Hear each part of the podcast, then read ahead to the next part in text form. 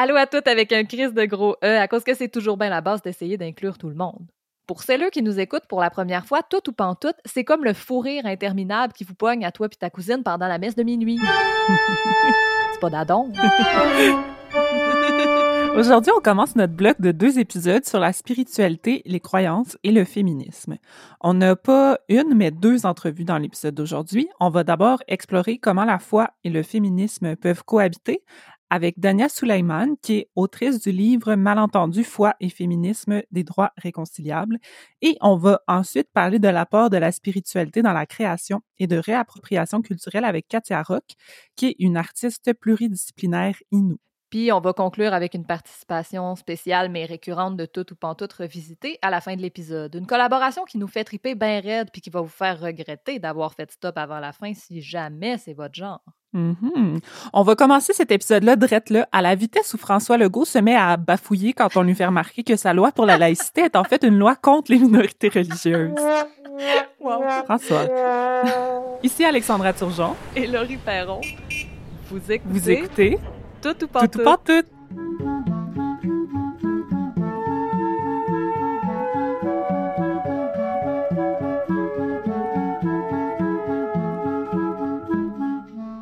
Tout au long de la saison, on va explorer les thèmes choisis en les étirant sur deux épisodes qui vont explorer des facettes différentes, mais toujours avec la même approche féministe, queer et interrégionale. Un des épisodes va être plus euh, intello, recherche philosophique, remise en question de tout, et l'autre plutôt créatif, artistique, féerique. Aujourd'hui, on vous offre un épisode où nos deux entrevues font se rencontrer un peu les univers créatifs et nerd philosophiques. Et juste une petite note, si jamais vous avez envie d'avoir encore plus d'épisodes de Tout ou Pantoute où on continue de parler de sujets similaires, ben vous pouvez considérer vous abonner à notre Patreon au patreon.com slash tout Et vous pouvez, bien sûr, encore et toujours, juste nous écouter. C'est déjà tellement hot que vous nous suiviez, on est sur le cul. C'est vraiment hot. Merci. Avant de se lancer, euh, je voulais faire euh, une petite note ou mise en garde. Malgré notre désir d'inclusivité et de précision, il n'y a aucun doute qu'il y a des tonnes de réalités, toutes plus nuancées les unes que les autres, qui vont être absentes de l'heure qui suit. On a choisi d'inclure deux entrevues dans cet épisode-ci parce qu'on voulait essayer de montrer euh, un échantillon peut-être plus grand d'un éventail presque infini de pratiques, de réflexions et de subjectivité par rapport aux religions et aux spiritualités. On voulait éviter de parler d'une seule réalité euh, en lien avec les spiritualités en invitant une seule personne parce que aucune expérience est neutre ni absolue. On a voulu éviter d'opposer spiritualité et religion. Outre les visions de deux invités, l'apport de Myriam Gabriel, puis notre posture à nous, euh, de non-expertes du sujet qui sont issus d'une réalité chrétienne, blanche, francophone et québécoise, mais il y a mille autres approches qui existent dans lesquelles peuvent se croiser, se combattre, se mêler ou se marier différentes spiritualités, religions et croyances. Donc, l'épisode qu'on vous propose, c'est vraiment euh, une introduction à une réflexion sur ces thèmes. Dernière note, dans cet épisode, on va utiliser de façon un peu libre et peut-être pas très précise euh, les mots religion, spiritualité, foi et croyance. Euh, ça aurait été vraiment pertinent de passer du temps à définir et à explorer l'aspect plus conceptuel puis théorique de ces notions-là.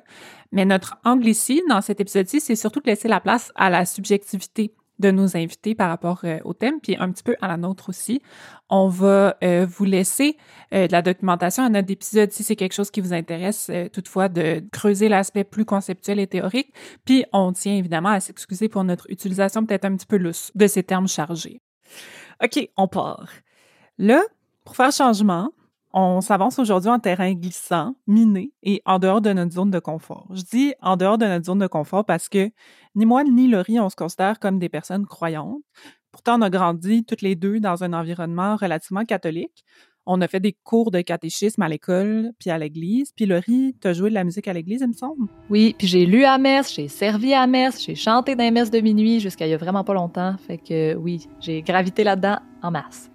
Puis, tu sais, il n'y a pas de doute que les valeurs chrétiennes, puis particulièrement catholiques, ont teinté notre éducation puis notre sens de la morale, comme probablement une bonne partie d'entre vous qui nous écoutez si vous êtes passé par le même système d'éducation dans à peu près les mêmes années. Genre, ne fais pas à autrui ce que tu n'aimerais pas qu'on te fasse. Aime ton prochain. Comme toi-même. Mais euh, en tant qu'adulte, pour nous, mettons, la foi religieuse puis la pratique religieuse, ça fait pas nécessairement partie de notre quotidien. Puis en ça, tu sais, on, on, suit la norme. La société québécoise actuelle est quand même en rejet pas mal assumé de la foi religieuse. C'est pas vraiment à mode, pour le dire légèrement, de s'assumer comme personne croyante en ce moment au Québec dépendamment de votre âge puis de votre pays d'origine, ça se peut que vos parents, vos grands-parents ou vous-même, vous ayez connu euh, la Révolution tranquille au Québec, où euh, les Québécois Québécoises ont rejeté l'ingérence de l'Église catholique dans la vie privée, dans la vie politique. Ce mouvement-là, il était d'abord politique, mais il a aussi amené un changement de mœurs sociales. Puis il y a bien des Québécois Québécoises qui ont mis la foi catholique derrière elles mais pas tout le monde, évidemment. Puis d'ailleurs, les personnes issues de l'immigration, les personnes qui vivent ailleurs au Canada, ont pas nécessairement ce bagage traumatisant-là de l'Église catholique qui vient les hanter dans leur chambre à coucher. Fait qu'ils peuvent avoir une vision vraiment différente de la façon dont la religion peut faire partie de leur quotidien sans que ce soit euh, une agression ou sans que ça soit difficile. Puis d'ailleurs, pour les personnes autochtones, le rapport à la spiritualité et une potentielle séparation entre la spiritualité puis la vie publique, mettons, ou la vie professionnelle ou la vie tout court est vraiment différente que dans la religion chrétienne. Fait que c'est un peu tout ça qu'on veut explorer aujourd'hui. Là, je vais pas donner l'impression qu'on nie les horreurs puis les violences qui ont été commises au nom d'une religion ou d'un dieu dans l'épisode d'aujourd'hui. Ça serait bien malaisant de la part d'un podcast queer féministe de passer sous silence euh, les horreurs, dont notamment parce qu'on parle de nous. L'Église catholique a été euh, l'autrice euh, des pensionnats autochtones, aux thérapies de conversion, en passant par les campagnes anti-avortement qui ont lieu encore aujourd'hui régulièrement le fondamentalisme religieux peut vraiment briser des vies et le fait. Mais bref, comme je disais, on n'est pas des personnes croyantes nous-mêmes. Fait qu'aujourd'hui, on va vraiment euh, laisser la place à nos invités. Plus tard dans l'épisode, Laurie va parler avec Katia Rock, qui est une artiste euh, inou qui était de passage à Trois-Pistas cet automne. Mais avant ça, je vais vous présenter tout de suite mon entrevue avec Dania Suleiman. Dania Suleiman est née à Montréal, d'une mère québécoise francophone puis d'un père éritéen anglophone. Elle est titulaire d'une maîtrise en droit international. Elle est avocate de formation, puis elle habite maintenant à New York. Elle vient nous parler de la recherche qu'elle a faite pour son livre Malentendu, foi et féminisme des droits réconciliables.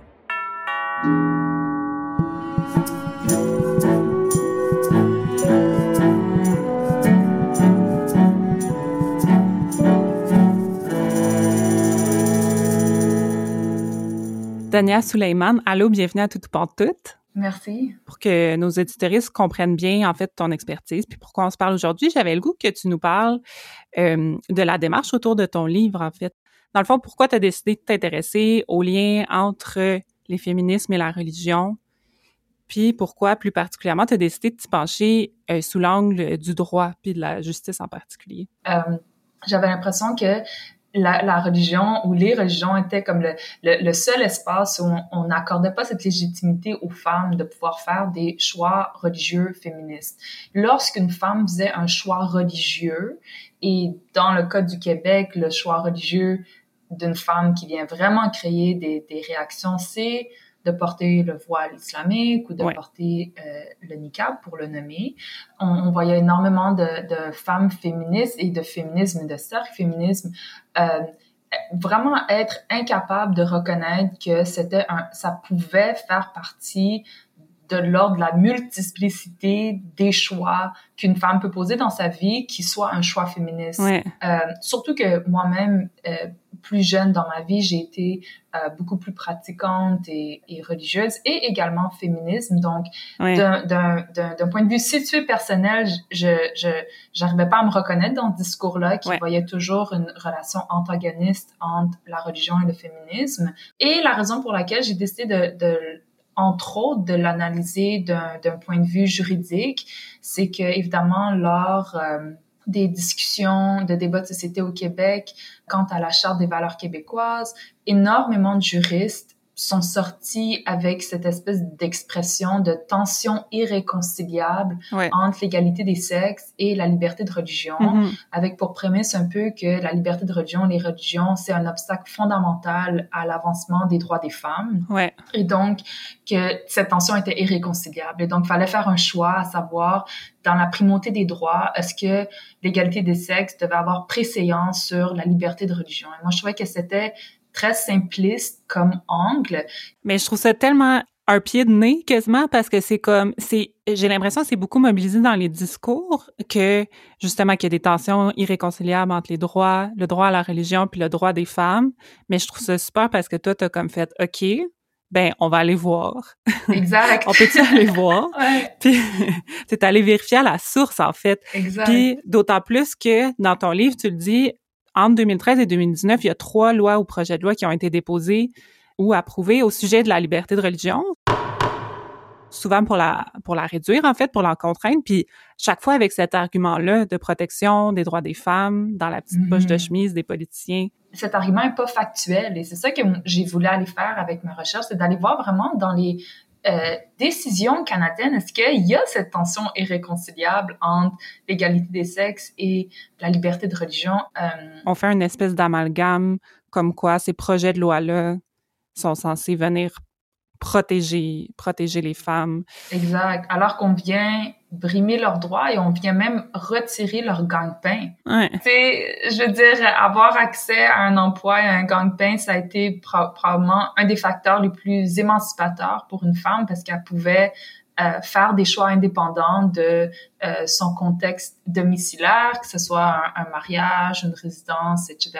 Donc moi, je trouve ça affreux qu'on, que pour certaines femmes dans notre société québécoise et pour certains hommes également qui veulent euh, certainement pratiquer leur religion et, porter un, symbole religieux, euh, qui sont confrontés à, des, énormes ben des, énormes questions et finalement possiblement ne pas pratiquer euh, leur profession et on leur retire une carrière et un, un gagne-pain. On est assez d'accord. J'ai l'impression que tu as dit que ces discours-là puis ces actions-là visent beaucoup les religions minoritaires. Bon, t'en as, as nommé quelques-unes en particulier, beaucoup la religion euh, musulmane, c'est les femmes musulmanes qui, portent euh, le foulard en particulier. Euh, puis j'ai l'impression que tout ça, c'est comme vraiment empreint de peur, tu sais, comme ça, ça, ça part d'une anxiété puis d'une peur, tu l'as dit un peu tantôt. Est-ce que tu as une idée de quoi de quoi la société québécoise comme catho, laïque a peur, dans le fond? Oui, bien évidemment, c'est sûr que euh, on peut pas ignorer euh, la Révolution tranquille, mm. euh, la présence euh, de la religion catholique sur les Québécoises et les Québécois mm. euh, et ils se sont affranchis de, de la religion catholique, mais dans son emprise négative, évidemment. Là. Évidemment, il y a cette affirmation que jamais on va retourner dans, on va, jamais on va recréer une société dans laquelle une religion ait autant de pouvoir euh, dans la vie personnelle des personnes, dans la mm. vie publique des personnes, dans les institutions publiques et également dans la politique en général. Et je pense qu'en faisant ce choix-là, évidemment, il y a une nuance qui a été échappée dans lequel on attribue nécessairement ce vécu collectif que les Québécoises et Québécois ont, ont, vécu jusque jusqu'à la Révolution tranquille et on l'impose dans les nouvelles communautés immigrantes religieuses. C'est c'est ce qui nous donne la perception que des lois comme la loi 21, elle est nécessaire pour préserver la laïcité au Québec parce que il y a une peur qu'il va y avoir une remontée du religieux euh, qui fera en sorte que nos institutions publiques euh, soient dominées par les religions, alors que c'est zéro factuel. Ouais. je veux dire, c'est, c'est aucunement démontré que c'est le cas. Et je pense que nos institutions, à ce moment-ci, sont protégées et, et, et font preuve euh, d'une impartialité et ne sont pas euh, dominées par euh, le religieux ou par une église ou par un temple ou par une mosquée. Ça m'habite tellement ces réflexions-là, puis on dirait que j'avais jamais pensé à la part du évidemment la part du traumatisme, euh, c'est évident, mais mais le, le, transfert, dans le fond, de ce, de ce traumatisme-là, depuis la, la, les Québécois, Québécoises catholiques vers les autres communautés religieuses est assez, ben, est assez flagrant en fait. Ouais, absolument c'est un peu quasiment. Euh, je sais pas, je trouve que ça fait quasiment un parallèle avec ben, des, des relations interpersonnelles aussi, où une personne qui, qui a vécu un traumatisme euh, va le, va le transférer plutôt que de le, de le régler puis de le, de le vivre soi-même, tu sais. Mm-hmm.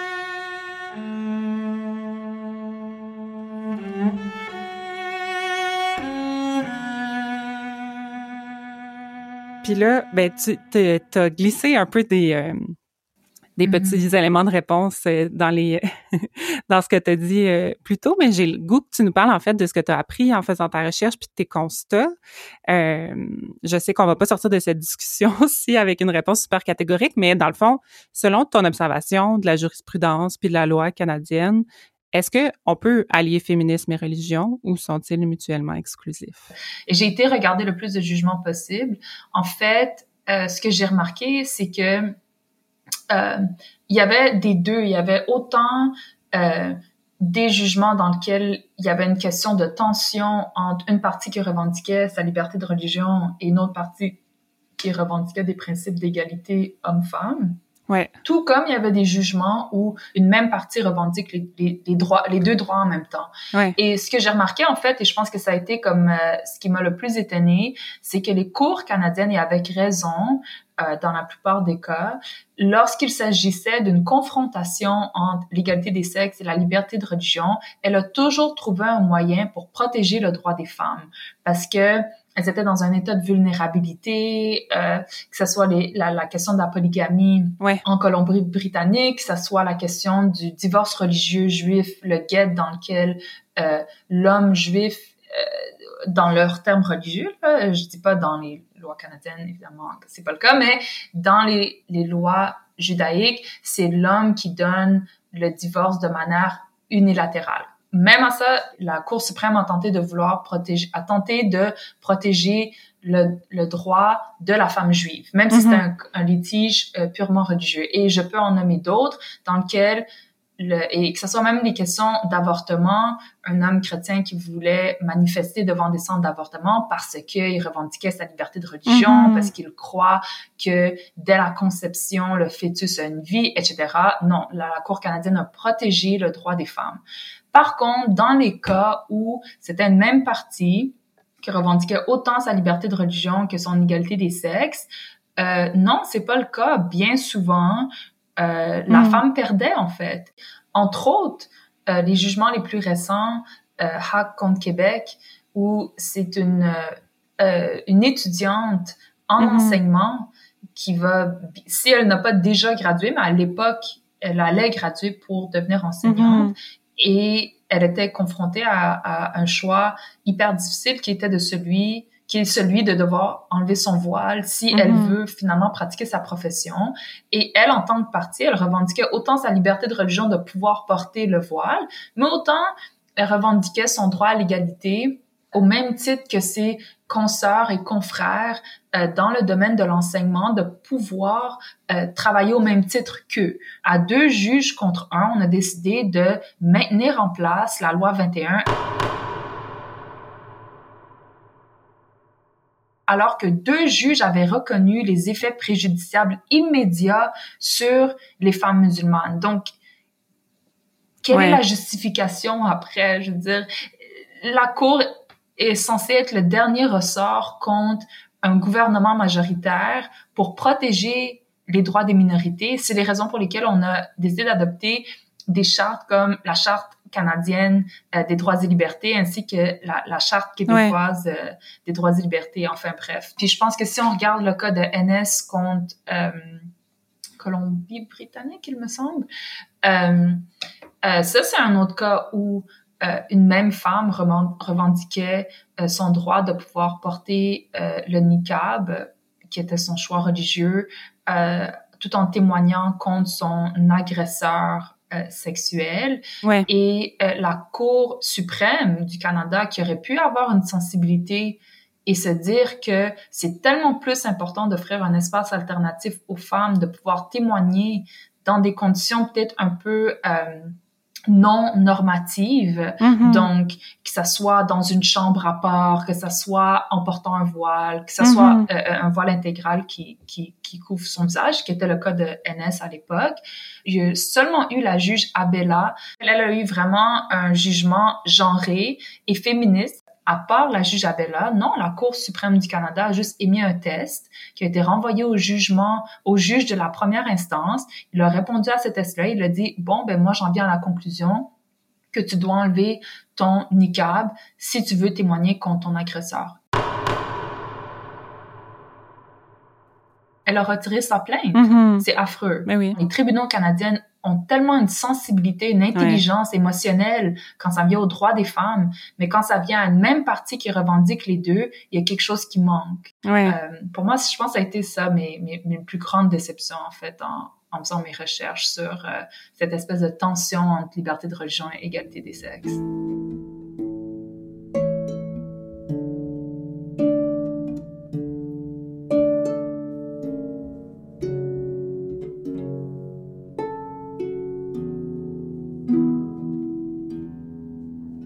M'en vais un peu euh, ailleurs, mais je me demande, tu sais, tu, nommes dans ton livre aussi que c'est, c'est une réflexion, c'est des discussions qui sont, qui sont, quand on les aborde, surtout théoriques puis, puis émotives.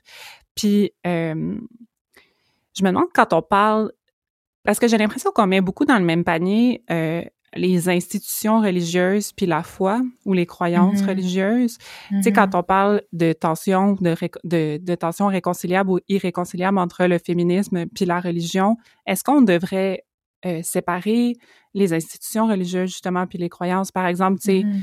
pouvoir parler de la foi catholique sans parler du Vatican puis du pape ou pouvoir parler de la foi musulmane sans parler de certaines structures institutionnelles en particulier, ce qui est beaucoup le cas, j'ai l'impression. Je sais pas ce que t'en penses. Oui, évidemment qu'il y a la question de la croyance intime et il y a la foi et il y a euh, le, les institutions qui viennent avec, qui des fois ne reflètent pas euh, les valeurs Ouais. euh, de cette foi-là. Donc, manque de justice, manque de, de- d'égalité. euh, et certainement, je pense, pour humaniser les personnes religieuses, on peut les voir en rapport avec leurs valeurs personnelles et leur foi et leurs croyances et non nécessairement les associer automatiquement à une institution avec laquelle on est complètement en désaccord. Ouais. Et je pense que souvent, euh, euh, que ce soit religieux ou religieux, on porte en nous des valeurs humaines qui sont très belles. Et je pense qu'on est capable de retrouver des points en commun Ben oui. si on se rattachait à ces principes de ta foi, elle est dans quoi? Ou tes valeurs. Euh, quelles sont tes valeurs en fait? Ouais. Euh, et beaucoup moins euh, ah ok tu pries à telle église ou telle mosquée ou Ouais. euh, t'écoutes tel prêtre ou tel imam Ouais. ou tu vas à telle syna- synagogue et moi je suis complètement en désaccord donc je te vois comme une personne qui qui est un problème tu sais, Ouais. pour l'avancement euh, Ouais. du droit des femmes. Donc oui, absolument, je pense que faire une di- distinction entre les institutions et la foi est une étape qu'on pourrait faire collectivement pour euh, humaniser l'autrui. Tout à fait. Hmm.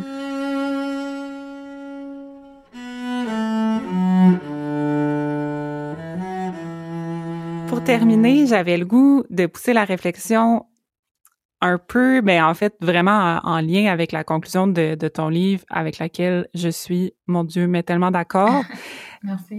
tu parles, ben dans le fond, t'esquisses l'argument selon lequel, tu sais, oui, il y, a des normes patriarcales qui peuvent être véhiculées ou qui peuvent profiter de certaines euh, traditions religieuses, par exemple, ou de certaines institutions religieuses, même de certaines euh, religions, carrément. Mais le patriarcat est pas exclusif aux religions, puis il est surtout Mhm. pas exclusif aux religions minoritaires. Puis tu dis, en fait, que le, fait- le fait de scruter les faits et gestes de- des religions minoritaires ou des, des, des personnes religieuses membres de religions dites minoritaires pour y chercher les inégalités par rapport euh, aux féministes, par exemple, mais en général, sans regarder le reste de la société, mais c'est complètement pas juste, puis c'est même nuisible. Puis je me demandais si tu avais le goût de nous parler un peu de ta réflexion par rapport à ça. Le féminisme, euh, quand c'est devenu quelque chose de, de beaucoup plus euh, présent, dominant euh, dans notre société, euh, je pense que entre autres, elle s'est imposée dans tous les espaces, mais également dans les espaces euh, religieux. Mhm. je pense qu'énormément euh, de femmes se sont posées des questions si euh, dans leurs espaces euh, religieux ou dans leurs pratiques ou dans les interprétations euh, de leurs textes sacrés, euh, s'il n'y avait pas à revoir également une, une des interprétations et des rituels et des pratiques Ouais. excessivement euh, patriarcales et misogynes euh, également. Et je pense que ça l'a permis de, de créer à l'intérieur de et, et, et je dis pas que c'est en ce moment le statu quo. Il y a énormément de travail à faire à l'intérieur des espaces religieux, mais je veux dire ça ça l'a débuté. Ouais, ça existe. Mais oui, ça l'a permis une certaine éclosion euh, à ce que les femmes se réapproprient ces espaces-là, ces textes-là, qui révisent également euh, les pratiques religieuses, à savoir est-ce qu'elles veulent les réinterpréter ou carrément avoir une scission complète avec un, un rituel qu'elles considèrent euh, sexiste, par exemple. Ouais. Euh, mais en faisant ce travail de l'intérieur, elles sont aussi venues confronter le féminisme blanc occidental qui avait tiré une croix complète sur la religion. Et Mhm. donc, ces femmes-là, féministes religieuses, elles-mêmes également, je pense qu'elles viennent un peu déstabiliser les féministes euh, occidentales blanches religieuses qui étaient sous la perception qu'il n'y avait aucune réconciliation possible Ouais. et que le religieux fait partie d'un système archaïque Mhm. et anti-moderne, hyper traditionnaliste et euh, conservateur, et que tout était à rejeter. Et je pense que c'est là où j'entrevois une, une, une relation circulaire dans laquelle euh, les féministes, que ce soit occidentales ou euh, radicales ou whatever, sont venus, tu sais, en en ayant une éclosion dans laquelle le féminisme s'est répandu un peu partout dans les sphères de la société, c'est venu retravailler les espaces religieux. De là, en sont sorties énormément de femmes religieuses féministes, mais qu'elles, à leur tour, viennent également confronter les limites de ce féminisme euh, blanc occidental. Mhm. Et je pense que l'un a- apprend de l'autre. Et c'est là où je vois une relation circulaire dans laquelle c'est pas une relation de enseignant-étudiant. Alors qu'on Ouais. est les deux des étudiants et on apprend à mieux faire euh, Ouais. vis-à-vis de l'autre finalement. Ouais. Et euh, c'est là où moi j'entrevois une relation circulaire entre les deux.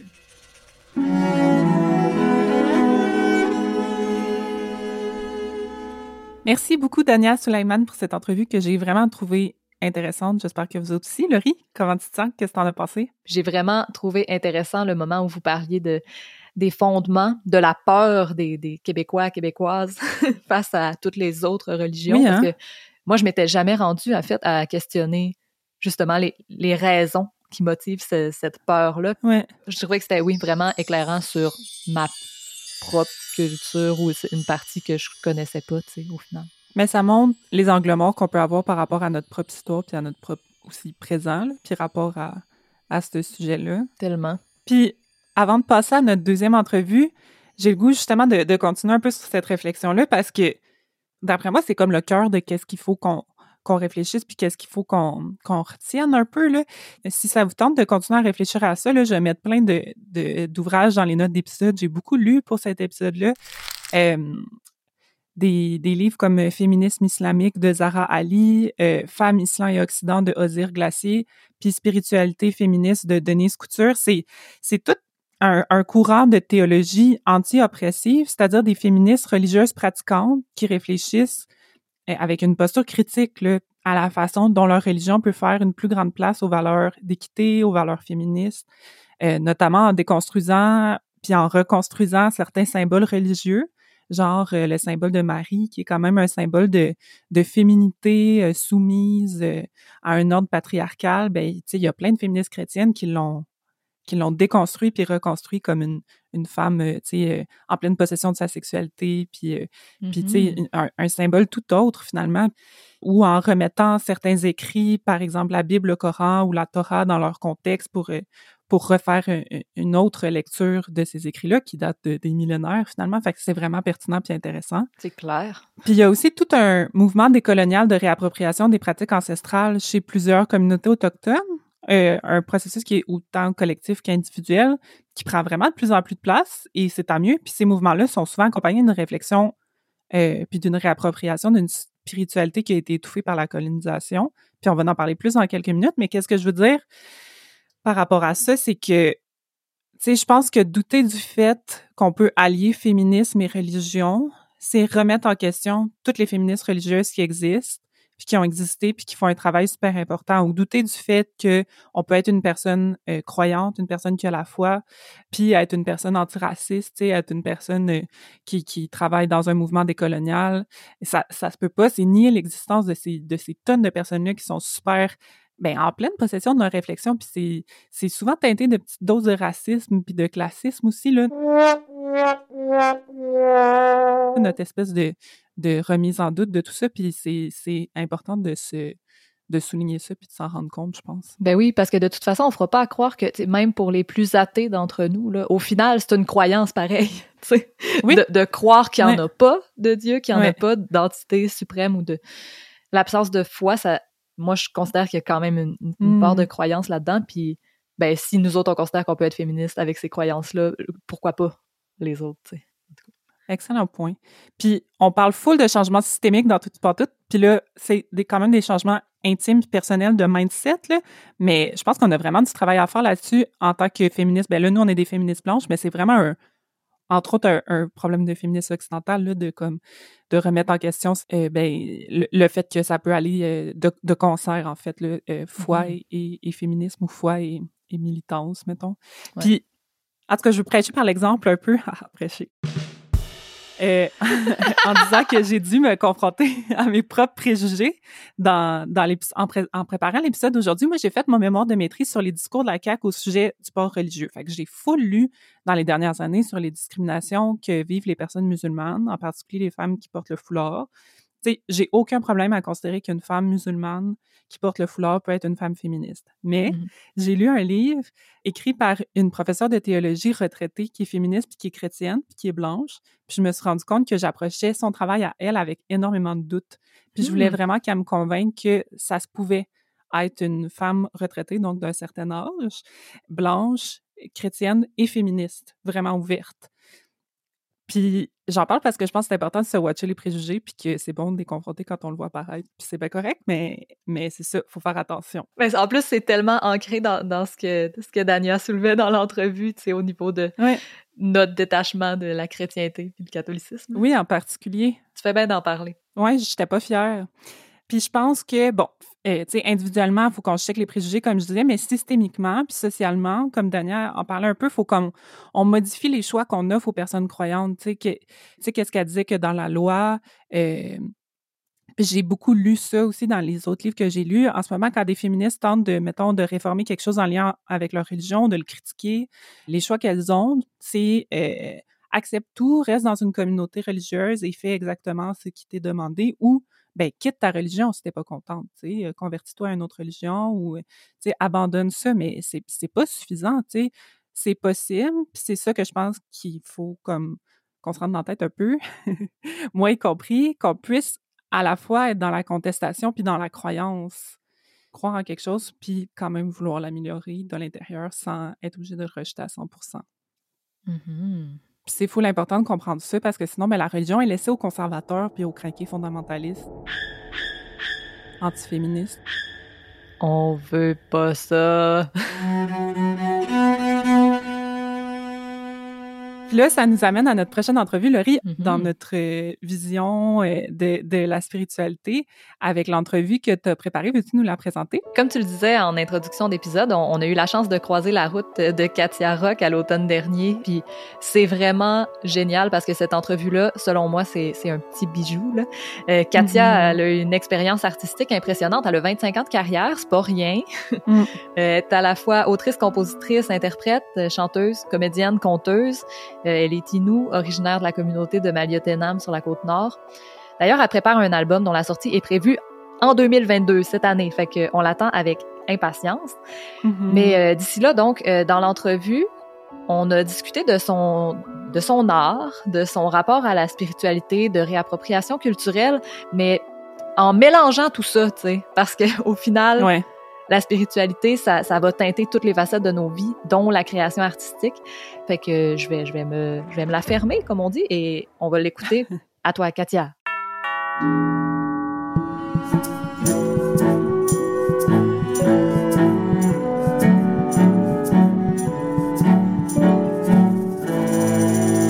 Alors, Allô Katia, merci d'avoir accepté mon invitation. Question que nos auditrices apprennent à te connaître tranquillement. Je sais pas si tu pourrais peut-être nous faire un petit topo de ton parcours artistique. La musique a toujours fait partie de ma vie depuis le plus jeune que je peux me souvenir. Puis à l'époque, j'aimais beaucoup entendre les chants à l'église parce qu'on était obligé d'aller à l'église, tu sais. Puis euh, j'y allais, la seule chose qui me faisait aimer ça, aller être là, c'était les chants. Les chants se sont transformés avec le temps parce que quand les missionnaires sont arrivés, ils ont repris ces chants-là, puis ils les ont modifiés pour les adapter aux églises. Ils ont enlevé plein, plein de mots, plein d'histoires là-dessus. Il y avait des chants pour chaque situation, chaque euh, événement, chaque euh, cérémonie. Euh, le chant est vraiment venu me chercher après le rêve au tambour.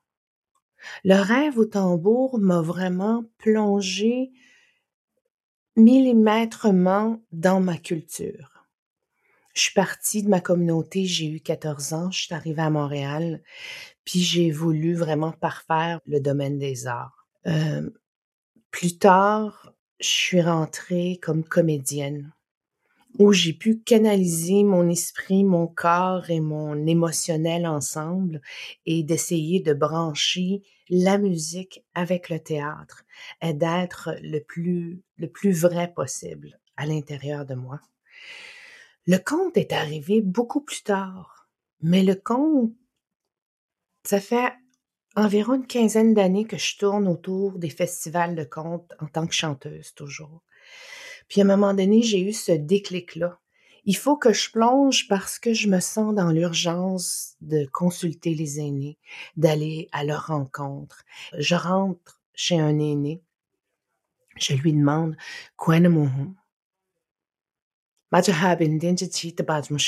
est-ce que est-ce que tu es prêt à, me livrer ce que tu veux aujourd'hui On fait pas de rendez-vous, on fait pas de timing, on pose pas de questions, on écoute. C'est comme ça que ça se passe chez nous. On écoute. Si tu te trompes, ben là, tu vas avoir une petite taloche sur l'épaule ou sur le derrière de la tête pour dire non, non, c'est pas ça. C'est quand tu dépeces un animal, quand tu apprends. Je suis allée à l'école, j'ai eu beaucoup de difficultés. Puis là, il y avait une classe spéciale qui était organisée pour les jeunes en difficulté comme moi. Et moi, je montais dans le territoire. Fait que j'ai eu cette chance-là de, rentrer dans le territoire, de, d'installer du piégeage, de dépecer les animaux, d'entendre les histoires. Ma vie en général, quand je la regarde, j'ai toujours été connectée dans le territoire et dans le monde de la ville. Et mon cheminement m'amène vraiment à essayer de combiner tout ça. Fait que je me suis dit, qu'est-ce que tu veux, Katia? Qu'est-ce que tu veux transmettre? Qu'est-ce que tu veux laisser derrière toi? Comment veux-tu qu'on se souvienne, pas, pas en se pétant les bretelles, mais juste dire, ben, j'ai apporté quelque chose. Je chante dans ma langue parce que ma langue est en train de disparaître. Je, j'amène une histoire qui n'a jamais été sur la scène québécoise dans l'industrie, là, tu sais. Parce que le conte chez nous, c'est pas un spectacle c'est une transmission. Tu le fais avec honneur et tu écoutes avec ton cœur ouvert, grand comme l'univers. Fait que là, je me retrouve de l'autre côté, je m'en vais consulter les aînés, je reviens sur la scène, puis j'ai ce mélange-là un peu dans ma tête de pas faire trop d'éclairage, de pas faire trop de flafla, parce que la parole qui m'a été contée m'a été contée sur le bord d'une cuisine. Puis il y a ce respect-là. Dernièrement, je suis allée, on m'a raconté l'histoire des raquettes qui m'a qui m'a qui m'a bouleversée encore. Ça me bouleverse. Chaque sujet que les aînés me racontent me bouleverse parce que c'est un univers infini. Et je me sens honorée de rentrer chez, ces aînés-là puis de leur demander quoi de mon de me raconter une histoire. le rêve chez nous est très important. C'est celui qui te guide. Et si tu es en connexion avec ton esprit, avec ta spiritualité, avec ce que tu vis dans le moment présent, si tu ne l'as pas rêvé, tu ne dois pas le faire. Tout est transmis dans nos rêves ou dans nos, nos rêves éveillés. Tu sais, des fois, on est dans la lune, puis pouf, il y a une idée qui nous vient, tu la prends, puis tu essaies d'être en harmonie avec cette, idée-là. Des fois, on a des questionnements dans la vie. Je suis pas euh, éso, euh, ésotérisme, machin, mais il y a une part de moi qui, qui s'en va dans ça. Euh, dans l'histoire de Raquette, anciennement, c'était réservé aux hommes, aux grands chasseurs, aux chamans. Il y avait des femmes qui étaient spécialisées dans un certain tressage. Souvent, la femme faisait la paire de raquettes dressée de cette technique-là, puis l'offrait aux grands chasseurs. Si par malheur, tu l'offrais à un autre qui n'était pas en union avec le, le, territoire et les, les animaux et les esprits, à ce moment-là, cette personne-là pouvait disparaître comme par magie sans laisser de traces dans la neige. Puis la femme pouvait disparaître aussi si c'était pas de, de bonne intention. Donc, tu ne peux pas faire aujourd'hui de raquette si tu ne l'as pas rêvé et si tu ne peut pas l'offrir à un grand chasseur qui est dans le respect dans toutes les sphères avec le territoire. Que je me sens, euh, je me sens privilégiée dans tout. Puis quand des festivals comme le Festival des Grandes Gueules à Trois-Pistoles m'invitent, tu sais, je me sens pas conteuse professionnelle euh, comme les autres. Parce que hum, peut-être que ma culture à moi, c'est pas un spectacle. C'est une chose juste à raconter j'essaie de le faire du, mieux possible en étant, euh, en étant le plus vrai avec moi, tu sais.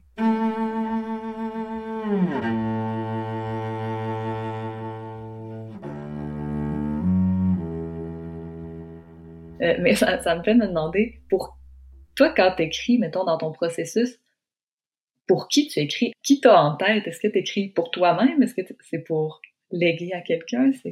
En 2008, j'ai reçu une bourse. Dans cette bourse-là, j'expliquais que je voulais aller à la rencontre des aînés. Ça a été mon premier, mon premier pas vers les aînés. Puis, je suis allée dans un rassemblement d'aînés. À chaque année, il y a des rassemblements d'aînés qui se déplacent de communauté en communauté. Puis, c'est à peu près de 350 personnes dans un campement. Puis, c'est comme si tu rentrais dans un village d'époque. Fait que là, je suis allée me présenter à tout le monde. Je dis bonjour, je m'appelle Katia, euh, je viens vous enregistrer. S'il y en a qui veulent, qui veulent pas, c'est pas grave, euh, mais je vais être contente si vous voulez. Je suis allée rencontrer un aîné. La première personne, la première entrevue, quoi de mon home? Est-ce que tu peux me raconter une histoire? Il me dit, t'es qui, toi?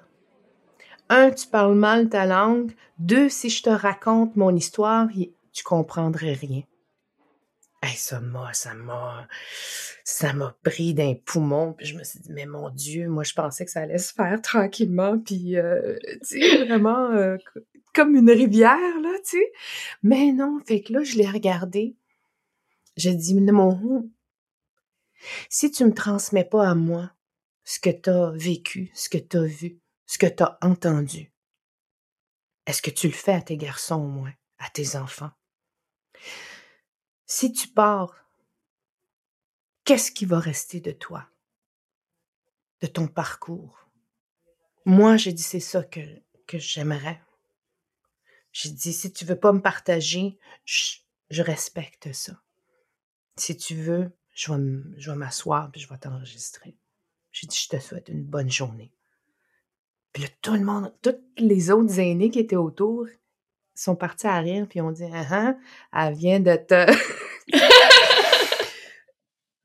fait que là, il m'a regardé, puis il m'a dit Assieds-toi. C'est vrai que j'ai rien compris parce que tu as la langue de territoire. La langue de territoire, c'est tellement passionnant parce que c'est des lieux précis. On, on sait qu'il y a 36 sortes de neige. Euh, il y a des sentiers dans le, territoire, tu montes, puis il y a certains qui, qui habitent là où le saumon s'arrête. C'est-tu pas beau? Tu sais, là où les eaux se, se séparent, il y a, y a, des beaux noms de territoires comme ça. Je suis allée rencontrer ces gens-là qui, qui habitent, dans ces, dans, dans ces endroits-là, à, à l'ouest de la rivière ou à l'est de la rivière, la, la justement, tu sais. Puis là, le, territoire de mon grand-père s'appelle Fleur de mai. Il y a un nom aussi en, en puis en français, tu sais, mais il est super pas beau, le nom en français. mais c'est passionnant parce que la langue de territoire, c'est là où tu vas passer une rivière, tu vas tourner à droite, arriver à telle fourche, tu vas voir les montagnes euh, qui ont un tel look, là, tu sais, c'est là. Fait que ça, c'est un mot tu sais, mmh. pour dire une phrase complète. C'est un lieu. Il y a toujours là où il se passe quelque chose, là où il y a quelque chose en particulier. Fait que lui me parlait, me racontait l'histoire de ça, d'une chasse au caribou. Et ce que j'ai su cette journée-là, c'est que le caribou qui ont tué cette journée-là avait une grosse plaque sur le côté droit de son cou, comme une grosse plaie. En le ramenant au, campement, le, chasseur a dit Allez me chercher euh. Maninouish était une, guérisseuse, puis c'était elle qui, euh, qui faisait les médicaments, puis tout. La pharmacienne. Mhm. fait que là, Maninouish est arrivée, puis là, le chasseur a dit C'est quoi ça? Elle s'est mise à genoux, a commencé à tâter la gale, tu sais, le, le, le, le truc qu'il y avait dans le cou. Ben, c'est mis à le goûter. Elle dit, je sais exactement qu'est-ce que c'est. Donc, les animaux qui vivent avec nous ou que nous, nous vivons avec, nous enseignent aussi comment se soigner.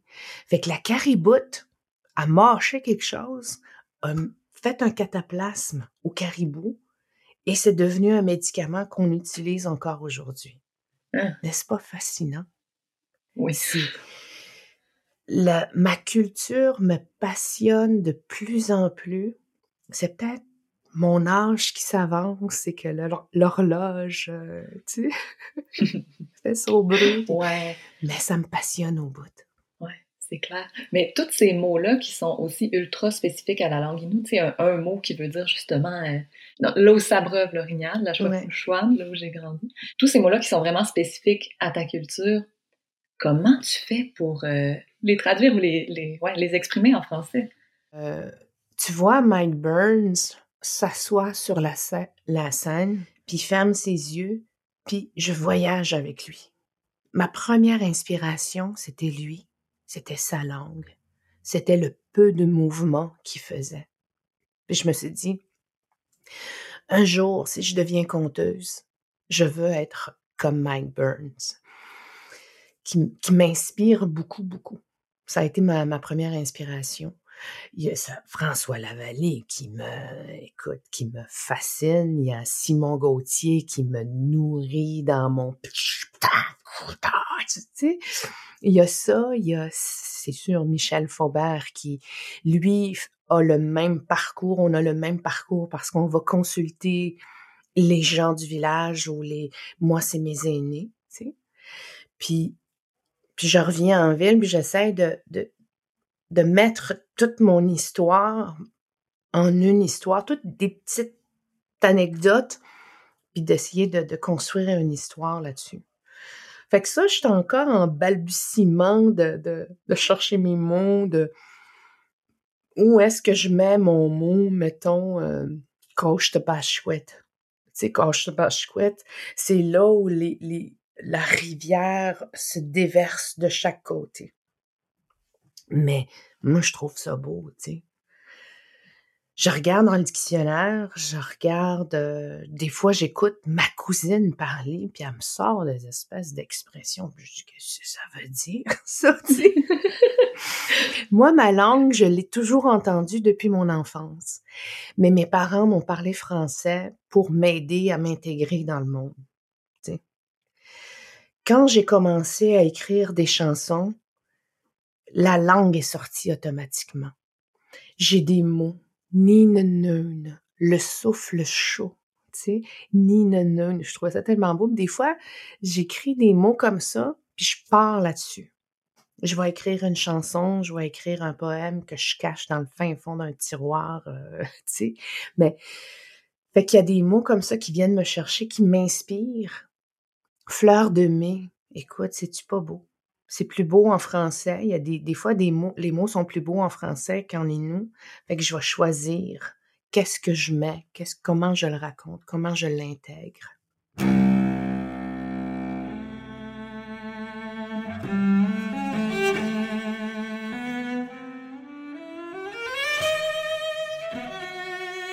Il y a une question que j'avais envie de te poser, mais si jamais euh, ça te tombe pas, tu me diras, mais parce que je trouve que ce serait incomplet un peu de parler de, toute cette beauté-là, euh, de l'art, puis de la spiritualité, puis de, la culture, euh, nous sans toucher un peu la question euh, de la réappropriation, parce qu'au final, je me demande, elle est où la limite euh, ou la ligne entre encourager, soutenir, diffuser les artistes autochtones ou se réapproprier leur art, puis utiliser leur présence pour bien paraître en termes de diversité? Ils ont bâti un programme qui s'appelle Réconciliation. Mm-hmm. On parle beaucoup de réconciliation, vérité, réconciliation. Puis, tu sais, je me dis, souvent, ça, ça, me... Euh, il manque un mot entre ces deux-là. Tu sais, guérison, écoute, euh, quelque chose comme ça pour avoir une certaine, euh, pas reconnaissance, mais d'écoute et de compassion pour passer à une autre étape réconciliation, qui est fâché avec qui, là, tu sais? Fait que tout ça m'amène à penser de dire, OK, on est où? Aujourd'hui, les artistes, moi, ça fait, écoute, dans les communautés autochtones, il y a des artistes qui sont plus établis que moi, qui ont plus d'expérience sur la scène, puis tout. Ces artistes-là viennent en ville, longtemps, on n'a pas eu de place. Longtemps, la loi, euh, la loi 101 nous a bloqués parce que moi, j'ai une langue, j'ai une culture, donc je chante dans ma langue, je parle dans ma langue et j'essaie de la garder vivante comme, comme la majorité du monde francophone. Mm-hmm, Fait qu'il y a cette espèce de barrière-là. Là, depuis quelque temps, on est pas mal à la mode. Fait qu'on nous invite un peu partout, puis là, c'est plus la coche, euh, OK, on a invité une, minorité visible euh, ou euh, une autochtone pour dire on a coché ça, puis on a rempli notre mandat, tu sais. Là, aujourd'hui, on prend plus de place, mais ça fait des années qu'on demande de, de... La culture est tellement belle, est tellement riche, on est millionnaire, puis je me dis, moi, là, dans ma vie, là, je veux juste des rencontres, des partages, des, des, des, rencontres qui me passionnent là, dans tous les domaines artistiques. Que ce soit autant au niveau euh, de la scène que médiatique que partout. Et je rêve de ce moment-là. Les jeunes, on a beaucoup plus d'auteurs-compositeurs d'après l'époque des Cashton. De plus en plus diversifiés puis il y en a beaucoup qui devraient être de plus en plus connus et aidés et appuyés pour montrer leurs œuvres euh, au niveau canadien, québécois. Fait il y a eu l'appropriation culturelle parce que chaque chose que tu rêves, que tu fais, qu'on a perdu, euh, qu'on nous a enlevé, qu'on nous a arraché, Maintenant, après les histoires de pensionnat, il y a eu une espèce de grosse guérison de retour aux sources pour aller, sans parler des histoires de pensionnat, les aînés, ma mère est, retournée aux sources. Je m'appelle Katia, je suis une enfant d'une ex-pensionnaire. Je porte mon père qui est décédé l'année passée et pour lui, je me dis que je vais me battre pour embellir et, ouvrir les portes, et, pas défoncer des portes, mais ouvrir les portes pour dire Yo, on existe. Faisons, faisons, ouvrez-nous, tendez-nous la main, on s'en vient là. C'est tellement beau, c'est tellement, moi je, je, veux de la lumière partout dans ma vie, tu sais. Fait pour ça, je suis connectée avec mes racines, je suis connectée avec ma spiritualité Et je m'en vais en ville pour dire, voilà ce que je suis, voilà ce que nous sommes. Et that's it. Faisons de la place, ouvrez-nous, faites-nous de la place partout, parce qu'on est là.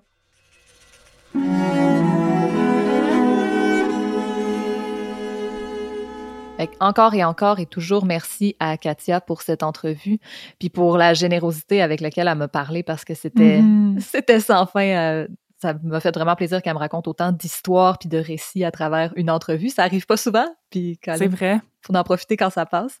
J'ai presque le goût qu'on qu'on s'éternise pas à revenir sur l'entrevue puis qu'on vous laisse sur ses mots à elle en quelque sorte.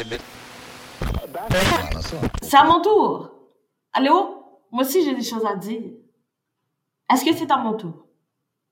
Je pense que c'est à mon tour.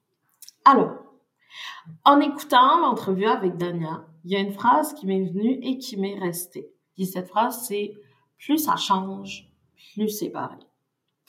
Parce que de base, toute religion et tout texte sacré les accompagnants sont de nature bonne dans la mesure où le message principal étant véhiculé est de faire le bien et de bottom line, just try and be the best human possible, right? The thing is, since forever, les religions et leurs textes ont été instrumentalisés et sont en fait encore aujourd'hui instrumentalisés d'une manière ou d'une autre afin de pousser un narratif. Euh, de partant de l'esclavage jusqu'à la colonisation, jusqu'à cet éternel débat slash combat opposant à tout prix féminisme et religion. sais. Et encore aujourd'hui avec la loi 21. Hein, c'est quoi le rapport? J'arrive, j'arrive, attendez-moi. Ce que j'entends par là, c'est que toute personne avec un minimum de pensée critique, je pense, est capable de discerner que le thème de la religion, dans ce cas précis, est instrumentalisé par l'État afin de pousser un narratif qui l'arrange. Fait je pense que ce qu'on a l'habitude, ou ce que, mettons, l'histoire nous a démontré, c'est l'instrumentalisation d'une religion en particulier et des, écrits afin de euh, contrôler, plain and simple, une communauté, une population, des gens. Par contre, la différence ici, c'est que c'est pas une religion précise ou des textes ou c'est le concept de la religion dans son entièreté qui est instrumentalisé pour pousser un narratif euh, discriminatoire qui bénéficie la pensée québécoise blanche au dépend de la pluralité des voix qui existent au Québec. Since forever. Déjà, let's start with the fact that le Québec n'a jamais été juste en français. Jamais. OK? Est-ce que tout le monde est là? Tout le monde est arrivé? On peut poursuivre? OK, poursuivant. Sinon, dans un exemple de décision judiciaire euh, que Dinah a mentionné, elle parle de, du concept d'imposer sa vision aux autres. Puis, perso, je considère que c'est l'un des problèmes le, le plus profond du Québec. Puis, Perso, je veux pas trop m'attarder là-dessus, cause, you Québec bashing. Tu sais, quand tu commences, c'est de la misère à arrêter, tu sais. C'est une blague. Le Québec bashing, ça existe pas, OK? C'est correct. Fait que, je vais donner deux exemples pour euh, appuyer ce que je dis avant de passer à autre chose. Puis, mon premier exemple, c'est l'espace qu'occupe le racisme systémique au Québec.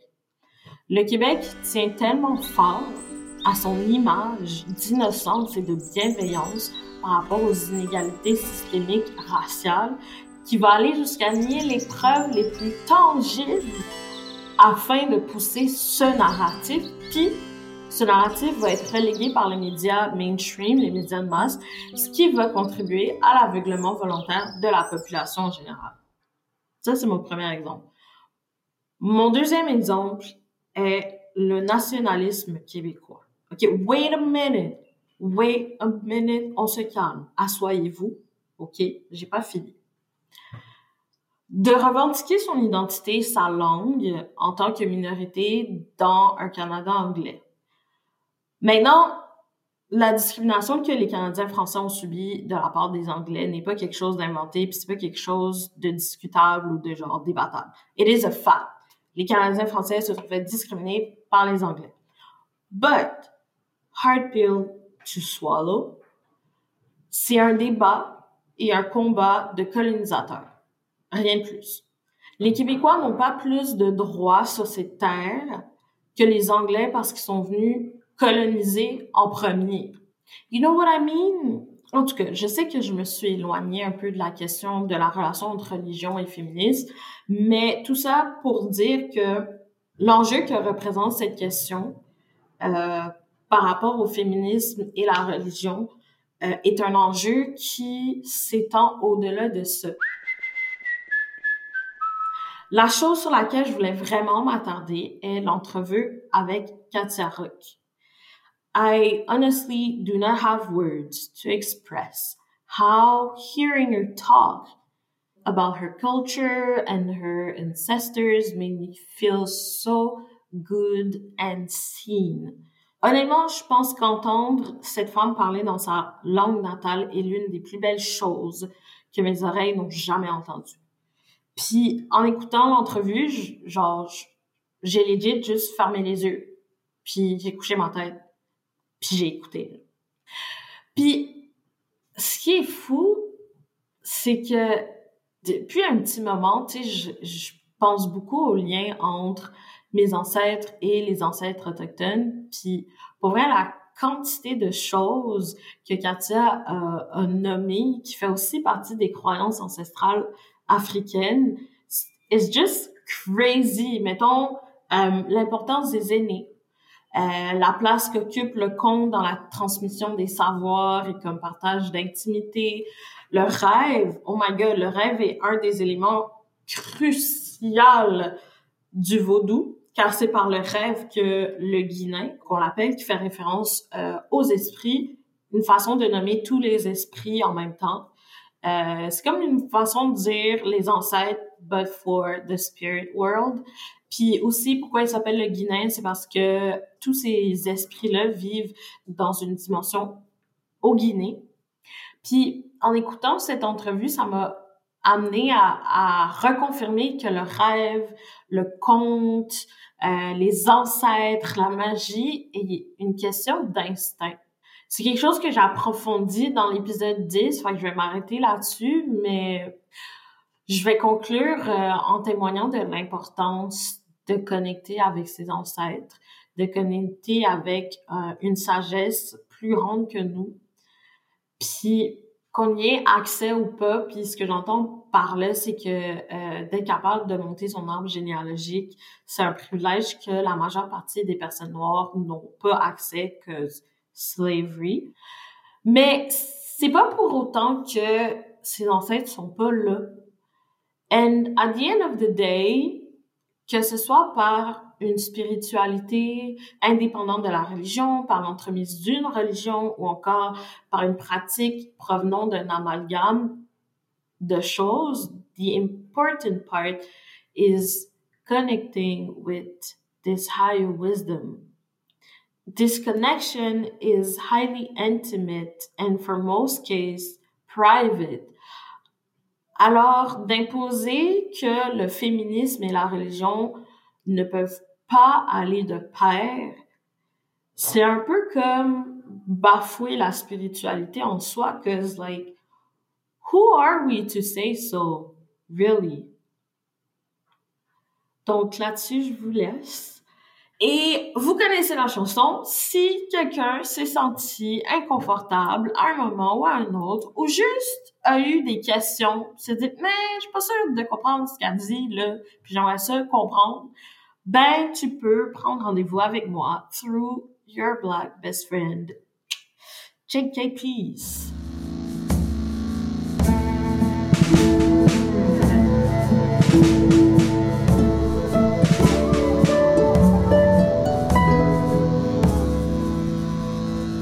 Bon, ben merci à Myriam Gabriel Archin de nous avoir coupé la parole encore une fois. On apprécie. C'est ce qui conclut cet épisode de Toute Pantoute. Merci beaucoup à Katia Rock et à Dania Suleiman pour les belles discussions et les beaux apprentissages. Cette exploration puis ces réflexions au sujet des croyances, c'est juste une petite fenêtre ouverte sur un monde encore plus nuancé, complexe et vivant que ce qu'on a eu le temps de présenter aujourd'hui. On espère avoir contribué à vos réflexions sur ces thèmes. On va revenir dans deux semaines avec notre dernier épisode de la saison Estique, pouvez-vous croire? Pas nous autres.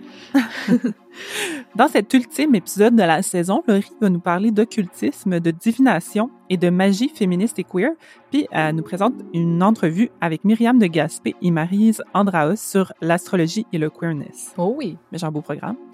D'ici là, on aimerait ça savoir, est-ce que vous croyez en Dieu? Si oui, est-ce que vous êtes tanné de vous faire prendre pour une personne euh, pas en pleine possession de son féminisme? Puis sinon, est-ce que ça vous manque des fois de croire en quelque chose? Moi, je pense que Oh. oui, des fois. Mm. On a le goût de vous entendre puis de vous lire, fait que gênez-vous pas pour nous écrire sur nos médias sociaux. On s'appelle Tout ou Pantoute, puis on est sur Instagram puis sur Facebook, puis on a même un courriel, à gmail.com. Aussi, on vous invite à nous écrire si vous pensez qu'on peut s'améliorer d'une quelconque manière. C'est quoi nos angles morts? Qui on oublie? Qu'est-ce qu'on oublie? N'hésitez pas à nous aider à être meilleurs si ça vous tente. On est pleine de bonne volonté, mais on sait bien qu'on n'est pas à veille de la perfection. Et si vous avez un talent, une expertise, une passion que vous aimeriez répandre à tout vent comme si c'était la bonne nouvelle avec des majuscules puis tout, Euh, écrivez-nous. On sait pas dans quelle mesure on va pouvoir vous mettre ça à map, mais on veut vous connaître, puis on est toujours à la recherche de nouveaux sujets et de personnes de tous horizons pour en parler avec nous en ondes. On veut sortir de nos cercles. Help! SOS, please, please. Merci beaucoup à Myriam Gabriel Archin pour son segment plus que rafraîchissant. Merci à Élise Vendée pour les brand new jingles avec Christelle Saint-Julien à la harpe et Henri June pilote aux percussions. Merci à Marie-Frédérique Gravel pour le mixage et mastering des jingles.